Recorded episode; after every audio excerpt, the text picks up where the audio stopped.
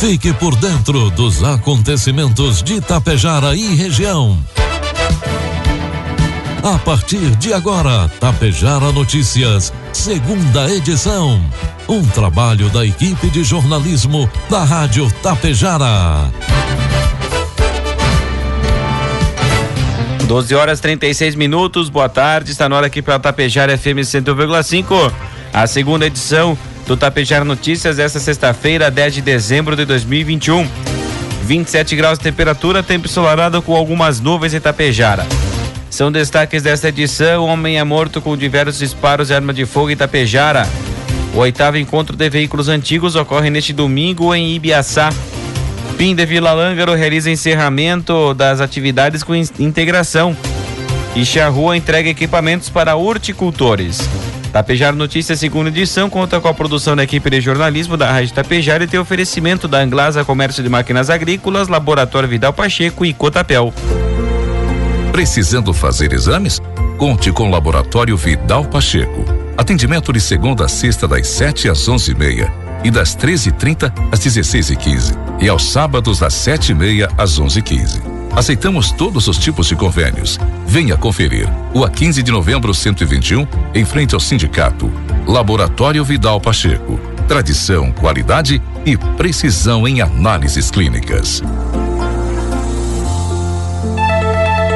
A Anglasa, revenda autorizada de lavadoras de alta pressão da Jacto Clean, está com uma super promoção de final de ano na linha de lavadoras. Lavadora de alta pressão Jacto J7000 Plus de 3.144 por apenas 2.313 reais. Lavadora de alta pressão J5000 de 806 reais por apenas 598. Aproveite essas e outras promoções e venha nos visitar. Rua Moron 424, bairro Petrópolis, em Passo Fundo. Entre em contato com o nosso vendedor da sua região, Alexandre Almeida, 54 999 94 2465 e tire suas dúvidas. Rações Cotapel, matéria-prima selecionada. Acompanhamento veterinário de sua propriedade, garantindo um planejamento alimentar adequado, linha própria de sais minerais e formulação específica de rações, possibilitando melhor rentabilidade da atividade. A Cotapel leva até você o melhor resultado. Por isso, está desde 1985 ao lado de quem produz.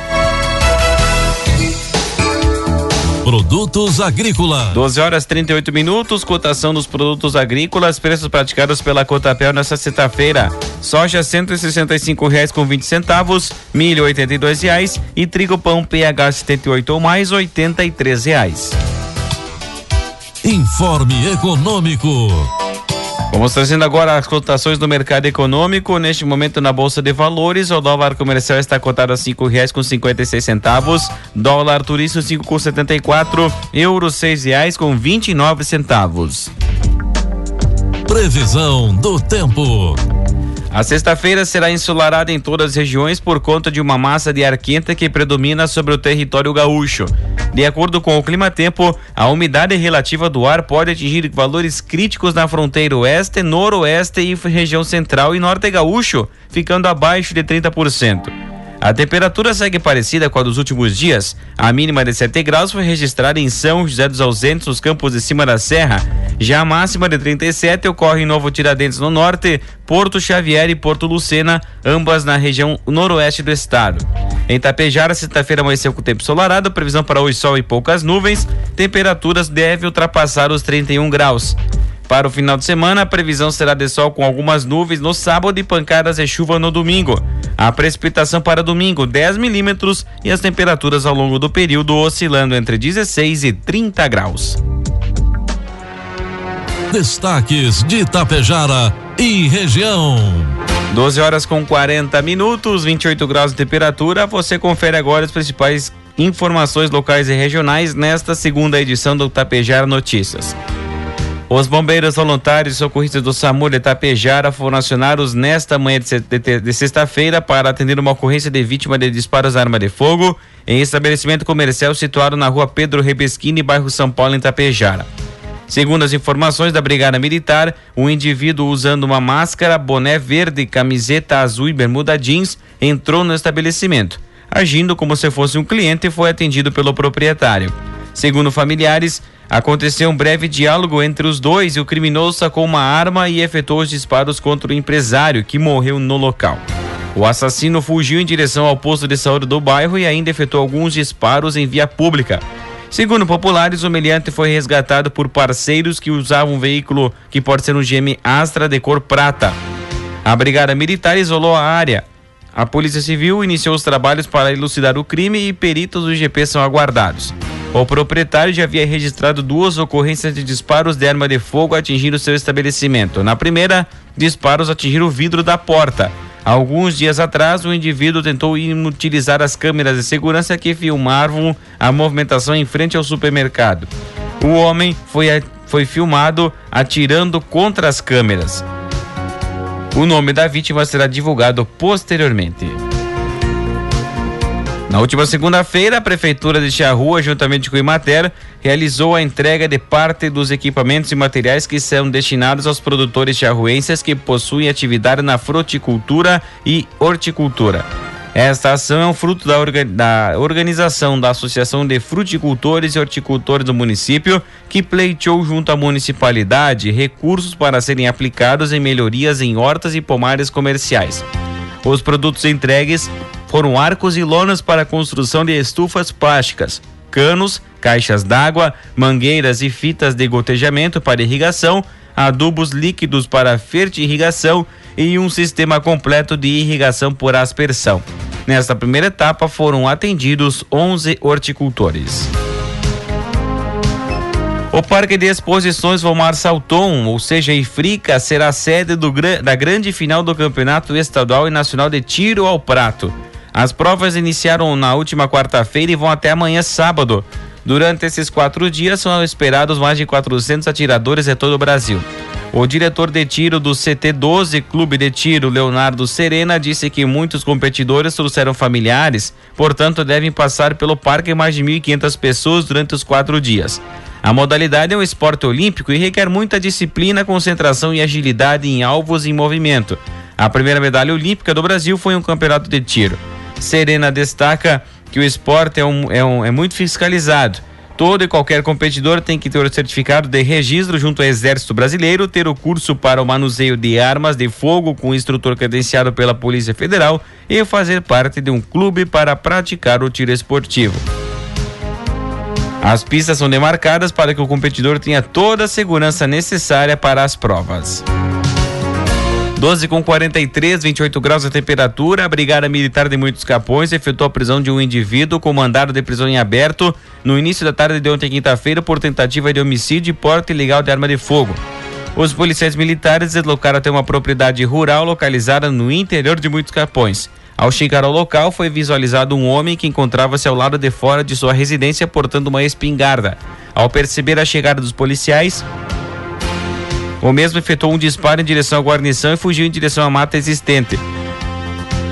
Durante a fuga, o homem acabou se rendendo, sendo apreendido. Com ele, uma espingarda calibre 12, marca Rossi, uma munição de calibre .762 intacta e nas proximidades da residência, localizado um bornal contendo 10 munições calibre .32 carregadas artesanalmente e intactas. Em consulta ao sistema informatizado, foi constatado haver um mandado de prisão em aberto em desfavor do autor.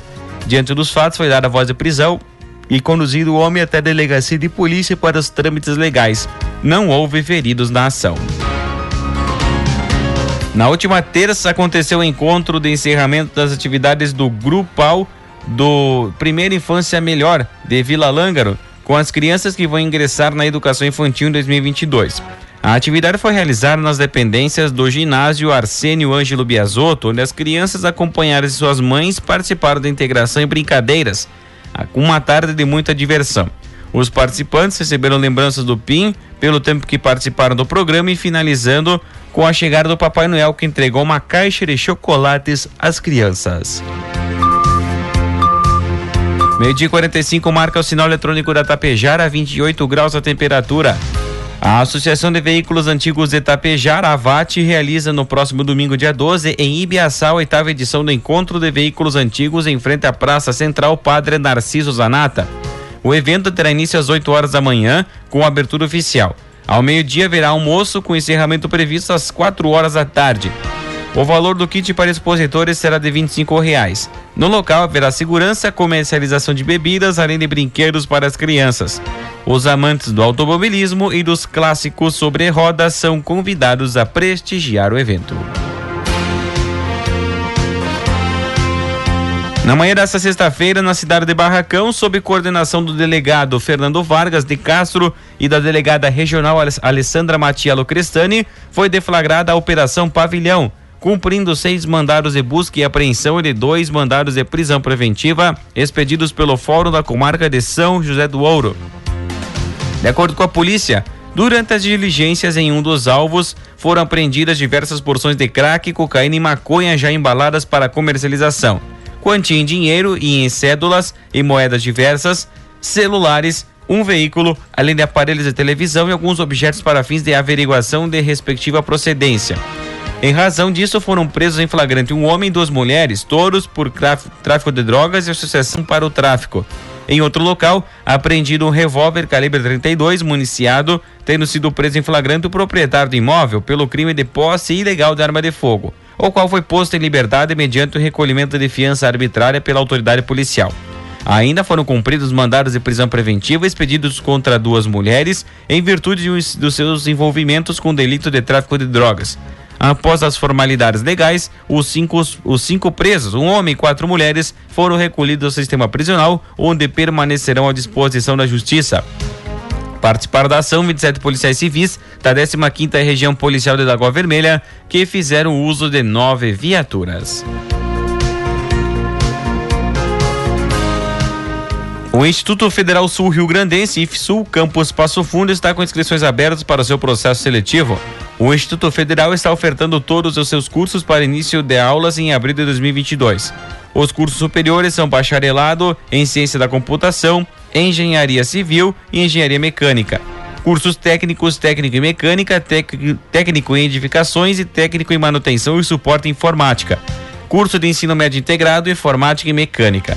Nesta modalidade, os alunos cursam ensino médio junto com a formação técnica em turno integral. Para os cursos superiores, formas de seleção, notas do Enem de 2018, 2019 ou 2020. O candidato deve escolher qual nota para utilizar. Para os cursos técnicos e médio integrado, a forma de seleção por sorteio. Requisito para cursar os cursos técnicos e superiores: ter ensino médio completo e cursar o ensino médio integrado e ter o ensino fundamental completo. O IFSU é uma instituição pública federal e todos os cursos são gratuitos. Inscrições podem ser feitas pelo portal sgc.ifsul.edu.br até o dia 13 de dezembro. Maiores informações pelo fone WhatsApp 999 34 44 63 ou pelo site ingresso.passofundo.ifsul.edu.br. E as entidades promotoras do Fórum Norte Gaúcho realizaram na última terça uma reunião de avaliação dos dois eventos realizados neste ano. O Fórum Norte Gaúcho do Trigo e o Fórum Norte Gaúcho do Milho, realizado de 28 a 30 de abril, e o Fórum Norte Gaúcho da Soja, realizado 25 a 27 de setembro, ambos no formato online. A reunião foi coordenada pelo presidente do Sindicato Rural de Getúlio Vargas, Luiz Carlos da Silva. Durante o encontro, cada participante teve a oportunidade de se manifestar sobre os fóruns, Todos foram unânimes em avaliar positivamente os eventos, especialmente o alto nível de palestrantes e qualidade das informações repassadas para os produtores rurais, técnicos agrícolas, engenheiros agrônomos e estudantes. Também se mostraram favoráveis à realização de mais duas outras edições do evento do Fórum do Trigo e também o Fórum do Milho em abril e a realização do Fórum da Soja em agosto de 2022. Todos acreditam que os eventos poderão ser presenciais, sendo o primeiro em Getúlio Vargas e o segundo em Ipiranga do Sul.